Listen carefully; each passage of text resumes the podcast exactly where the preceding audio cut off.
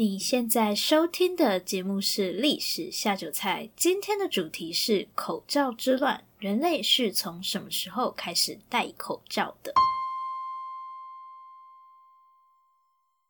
？Hello，欢迎来到历史下酒菜。今天是我们的第十期节目。嗯，年假也放完了，但这个年实在是过得很焦虑。以往过年的时候，新闻一定都在说哪里塞车，不然就是大家都跑去哪里玩之类的。可是今年过年新闻上全部都是新型冠状病毒的疫情，总之就是在一个有点惊恐的状态下过完了这个年。现在开工了嘛，但大家又开始面临另一个难题，就是买口罩。口罩真的非常的难买，然后这几天又有一个新的政策，之前是可以在便利商店买，一个人限购三片，现在变成要用实名制的方式买，就是你要拿健保卡去特定的药局才可以买，而且呢，一个人七天内只可以买两片。我来说一下我自己的状况好了，就是关于口罩这个问题，我知道的状况是大概过年前就已经有人开始买口罩了，我自己一开始是没有特别在意，因为目前疫情也没有进入到社区，所以就想说应该。还好，但是陆陆续续看到一些人，他可能是有风险的，还到处乱跑，真的会让人很恐慌。因为你不知道他是不是有戴口罩，他去过哪些地方，你没有办法确定，所以你就只能自己保护自己，就是戴口罩、勤洗手。正常理论上来说，健康的人不需要戴口罩。最近有很多人在呼吁，包括政府也是说，口罩尽量留给需要的人，那健康的人就不用戴口罩，因为生病的人戴好，其他人就不用戴。可是很尴尬的是，我们就是没有办法确定生病的人是不是全部都会乖乖戴口罩。人都是自私的，你当然不想要莫名其妙就被感染吧。所以我觉得呼吁说健康的人不要戴口罩，其实是一件很难的事情。我自己的做法是，非必要就不要出门，把口罩留给其他更需要的家人。像我有些家人是需要定期去医院治疗的，或是每天要搭捷运通勤，在这种密闭又人多的空间里面，风险就会比较高。没事的话，我们就尽量不要到处乱跑。虽然我知道有些人的假期延长了，也包括我。我昨天看到一个新闻在说，因为寒假变长了嘛，所以很多学生就跑去电影院看电影，然后电影院还出来说他们的椅子都有用酒精消毒。其中一个被访问的学生就说，他觉得电影院的服务很好。重点不是这个吧？寒假延长不就是怕大家去学校会交叉感染？那电影院有比较好吗？你还不如去学校上课呢，起码你前后左右是什么人都很清楚。在电影院如果真的有问题，到时候又要到处找人了。所以拜托没事乖乖待在家里吧，体谅一下那些每天都要出门工作的人，他们真的很可怜。因为这些上班族哪有时间去买口罩？那些会在口罩工厂前面排队买一整盒口罩的人，难道会是那些上班族吗？所以真的没事就不要随便乱跑了，口罩至少能省一个是一个。好，乱七八糟的抱怨了很多，因为家中有病人的关系，所以我们家本来就是会准备口罩，目前也是很够用。只是还是有很多人他可能也需要口罩，但是就是买不到，所以至少在非必要的情情况下，我们减少去人多的公共场合，能省下一个口罩是一个吧。好，下面就马上开始今天的节目。今天的主题是口罩之乱，人类是从什么时候开始戴口罩的？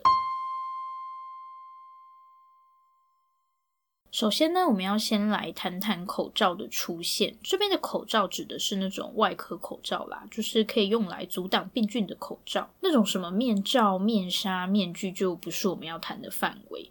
在西元一八九六年的时候，一个波兰医生拉德奇发明了外科口罩。在此之前，他的同事一个细菌学家弗吕格，一个德国人。当时他们都在布雷斯劳大学中任教，这是一所在波兰的学校，现在叫做弗罗茨瓦夫大学。弗吕格这个细菌学家当时就发现人类的口水是带有很多病菌的。现在我们当然知道嘛，所以处理食物的时候，我们也会尽量不要讲话或是戴口罩，避免口水喷出来。但当时是不知道这些东西的，所以医生在动手术的时候也不会戴口罩，就常常发生明明手术都很成功，病人却莫名其妙在之后就死掉的状况。拉德奇看了弗律格的研究后，就意识到了这件事，所以他就用纱布很简单的设计了一个口罩，其实就是在动手术的时候用纱布把口鼻都包起来。对，这就是历史上第一个外科口罩。从这个时候开始，口罩也就成为了医生等医疗人员的标准配备。我有问我爸妈说，他们小时候都是用什么口罩的？其实他们小时候用的也是纱布口罩，就是几层纱布缝起来，然后旁边的绳子要自己绑起来的那种。总而言之，相信台湾人对口罩都不陌生。但是你知道，在大部分的国家里，戴口罩其实是一件很奇怪的事情吗？台湾的口罩之乱，想必不用我多说，大家应该都亲身感受到了。现在走在路上，一定可以看到很多人都是戴着口罩的，因为是非常时期嘛。可是，就算不是有疫情的时候，台湾人戴口罩的比例也是蛮高的。现在我们戴口罩当然是希望可以阻挡那个病毒嘛，但其实平常很多时候我们也是会戴口罩。就我自己来说，戴口罩最主要的原因就是为了保暖。基本上冬天出门我一定会准备口罩，不然空气实在是太冷了。如果又要骑车的话，真的是很痛苦。第二种原因就是不想化妆或是脸色很差的时候，就会把口罩戴起来。应该还有人是因为长痘痘啦。总而言之，我们戴口罩不一定是因为生病，其实大多数的时候都不是因为生病。我想对台湾人来说，这应该是个很平常的现象。就是你在路上看到有人戴口罩，你也不会特地多看他两眼，因为没什么好奇怪的。但是呢，很有趣的是，在大部分的国家，其实戴口罩是一件还蛮奇怪的事情，尤其是。没生病还戴口罩，当然就更莫名其妙了。这里跟大家分享一篇外国的报道，在讨论亚洲国家的人为什么这么喜欢戴口罩。对于大部分的国家，像是一些西方国家，美式是不会去戴口罩的，除非你有职业上的需求，像是医生，或是你真的生了很严重的病才会戴口罩。所以，如果你随便戴口罩的话，反而会引人侧目。大家会想说，你是不是生了什么很严重的病？不然为什么要戴口罩？会被当成瘟神？所以这篇报道他就在讨论说，诶，为什么亚洲国家的人这么喜欢戴口罩？他认为亚洲国家戴口罩的风气是始于二十世纪初的日本，在西元一九一八年的时候爆发了一次全球性的流感疫情，就是西班牙流感。这次的西班牙流感它整整持续了两年的时间，据说造成两到四千万人死亡，非常可怕的数。而台湾在这波疫情中就死了将近四万人，所以很多地方就开始用面纱、口罩之类的东西来遮挡脸部，避免受到感染。当然也包括日本。随后在西元一九二三年的时候，日本又发生了关东大地震，因为是发生在人口稠密的大都市，主要是在东京跟横滨，所以很多房子都倒了。而且当时的房子大部分都是木造的，地震后就引起了很严重的火灾。可以想象当时的天空中就是充满了浓浓的黑烟。跟各种粉尘，连续好几个月的时间，空气都是非常不好的。很多人就戴起了口罩来阻隔这些脏空气。那渐渐的，戴口罩就变成是一种日常生活中的习惯。二战后，随着日本的快速工业化，空气污染也变得更严重，加之花粉症的影响，戴口罩的人就变得越来越多。讲一下关于花粉症到底是怎么一回事。相信对日本比较熟悉的人，应该都有听过日本的花粉症。简单来说，就是一种过敏啦。但它在日本为什么么会这么严重呢？日本开始有花粉症，大概是出现在一九六零年代左右。因为二战的关系，当时砍伐了非常多的森林，为了做军事用途嘛，所以战后日本政府就打算把森林复原。当时日本政府就选定了一种树，就是日本柳杉，决定要种日本柳杉。最主要的原因是因为日本柳杉是很好的建材，战后就是百废待兴嘛，可想而知，当然会需要很多木材重建，所以日本政府就大量种植了很多日本柳杉。不过呢，等到这些日本柳杉可以当做建材来使用的时候，其实大部分的房子都已经开始使用钢筋水泥了，而且国外的木材更便宜，所以这些日本柳杉就闲置在那边，它的花粉就变成了很可怕的过敏源。每到春天的时候，大家就必须戴起口罩来舒缓花粉症所带来的不舒服。然后有一个关于日本的小插曲，不是有某个台湾女明星到日本去买了一万个口罩吗？然后今天新闻有报道这件事情，说日本网民非常生气。我看了一下日本人他们在讨论区针对上面这件事情的一些看法，他们也有提到说，因为接下来花粉症的季节要来了，所以很担心没有口罩用。那因为空气污染的关系，邻近国家也开始透过过戴口罩去阻挡脏空气，像是韩国、中国，所以就看到很多亚洲国家的人平常都会戴口罩。不过，不管是疾病或是空气污染，其实它都不是只发生在亚洲国家。所以这篇报道的作者他后面也提出说，他觉得可能是因为在传统儒家观念中有气的宇宙观。现在我们听到气，第一个会想到的一定是空气或是气体这些东西嘛，所以好像气就是跟呼吸有关系。不过，其实，在传统宋明理学里面的气，它指的是天地万物的本源。嗯，很抽象。简单来说，就是事物的组成吧，大概有点类似原子或是分子之类的那种东西。所以，我对上面这个说法，我暂时是比较保留的。不过，坦白说，对于宋明理学它本身的哲学观念，我们现在一定是不会刻意去理解它的。那听到气，我们第一个会想到的，一定还是空气、气体、大气这些。所以，也许对现在的我们来说，所谓的传统观念，它其实基本上已经是发生了转变。就是我们知道传统观念里面有气存在，可是至于那个气指的是什么，我想它已经有一个很大的转变。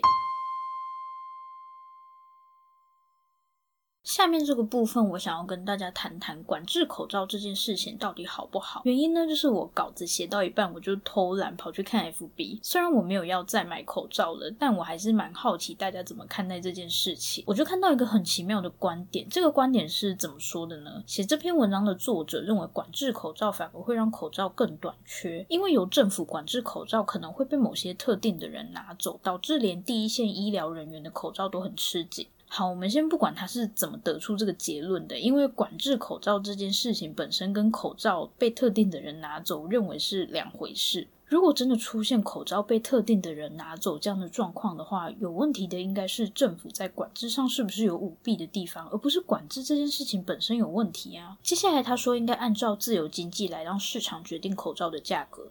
那口罩肯定会变贵嘛，因为大家都要买。但当口罩贵到一个程度的时候，有人就会买不起了。这时候口罩是不是就会多了？这里作者举例说，香港现在还是买得到口罩的。根据我香港朋友的说法是说，确实可以买到，但非常的贵。哦，对，在你们听这期节目的时候，应该已经涨到四十块了。这也是住在香港的朋友跟我说的，说已经不是三十块了，而且四十块这个口罩是印尼那边进口的。那日本跟韩国的口罩已经涨到一片一百块的程度，印尼的口罩之前是多少钱我不知道啦，但日本的口罩在正常情况下，台湾买大概八块吧。作者认为就是因为这么贵，所以大家就不会囤货，就算你买了，你也会省着用。其实也不一定啦，搞不好有钱的人还是会抢着买啊。看到这里，我想大家最大的疑问就是，那穷人怎么办？因为我们实际上也不知道让市场去决定的话，口罩会变成多少钱。香港是台币四十块，那中国大陆又是多少？会不会涨到我们很难负担的地步？其实谁也不敢保证。作者认为说，如果今天口罩贵到买不起，我们自然会去寻求替代方式。替代方式是什么？其实我不知道，少出门吗？还是带水桶？而且实际上，有钱人可以选择的替代方式应该会比穷人多吧？就以通勤这件事情来说好了，你必须要挤大众运输工具的时候，感染风险就会增加。如果你有钱的话，不能开车上下班吗？这不是一种替代方式吗？再来拿小朋友的照顾问题来说，这几天也一直在吵说没有小朋友的口罩。那请问穷人家的小孩是要用什么方式替代？反正现在都延后上课了。因为家里没有钱，所以需要两份薪水，可能爸妈都要出去工作，小朋友放在家里会不会有危险？送安亲班没有口罩，是不是也增加被传染的风险？如果你今天有钱的话，家里会没有人手顾孩子吗？所以显然有钱人可以做的选择更多吧？那你今天用市场经济的方式把口罩都给有钱人了，他们还会去寻求替代方式吗？前面我们有说到西班牙流感，学者研究的时候发现了一个很奇怪的现象，就是城市的死亡人数反而比农村高，巴黎甚至出现有钱人社区死亡人数更高的情况。